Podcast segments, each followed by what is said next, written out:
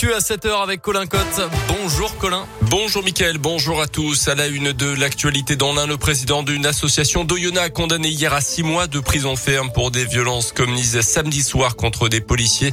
Les forces de l'ordre intervenaient pour un homme agité manifestement en état d'ivresse devant le local de l'association.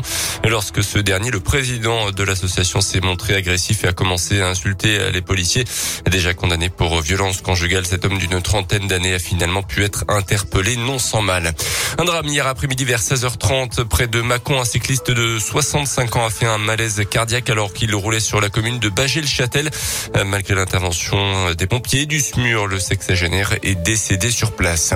L'actu dans la région, c'est aussi cette saisie record de gaz hilarant. 4 tonnes retrouvées à Villeurbanne dans l'agglomération lyonnaise. D'après plusieurs médias, une centaine de bouteilles au total. C'était fin septembre. Plusieurs personnes ont été interpellées. Une enquête préliminaire a été ouverte par le parquet de Lyon.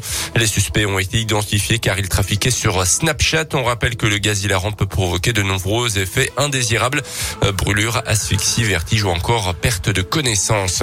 L'heure des explications aujourd'hui pour le patron des évêques de France, monseigneur de Moulin-Beaufort, est reçu cet après-midi par le ministre de l'Intérieur Gérald Darmanin. Le président de la conférence des évêques va devoir répondre de ses propos très polémiques après la publication du rapport Sauvé concernant l'ampleur de la pédocriminalité dans l'église catholique. Il avait estimé que le secret de la confession était plus fort que les lois de la République. On rappelle que les conclusions de ce rapport faisaient état de plus de 200 000 victimes de prédateurs sexuels au sein de l'église depuis 1950. En bref, trois lycéens de région parisienne en garde à vue depuis hier après l'agression vendredi d'une prof en plein cours. Agression filmée puis diffusée sur les réseaux sociaux. Une enquête pour violence avec circonstances aggravantes est en cours. Le lendemain des faits, le recteur avait précisé que l'élève agresseur faisait l'objet d'une mesure d'interdiction d'accès à l'établissement à titre conservatoire. Un conseil de discipline va être convoqué dans les prochains jours une semaine mondiale pour promouvoir l'allaitement maternel. En France, selon une étude, le taux d'allaitement est de 70% à la sortie de la maternité, un chiffre qui tombe à 38% quatre mois après. Des animations, des tables rondes, des ateliers sont organisés toute cette semaine partout dans le pays pour informer les futurs parents.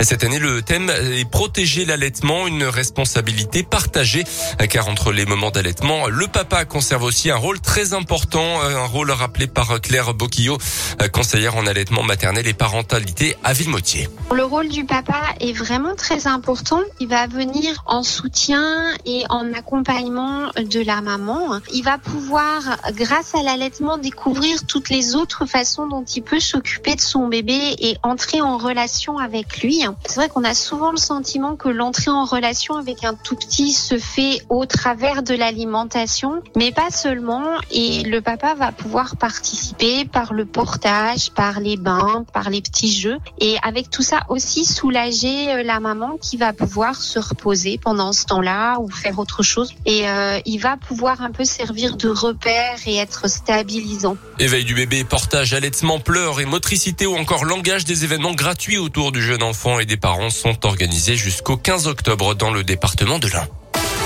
Les sports et en foot en national, coup d'arrêt pour le FBBP. Bourg tenu en échec 0-0 par Sedan, quatrième hier.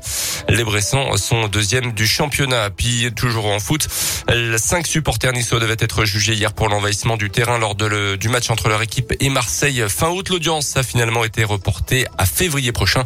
Les supporters en cause ont été maintenus sous contrôle judiciaire avec obligation de ne pas fréquenter les enceintes sportives. Eh ben merci beaucoup Colin et on vous donne rendez-vous dans 30 minutes.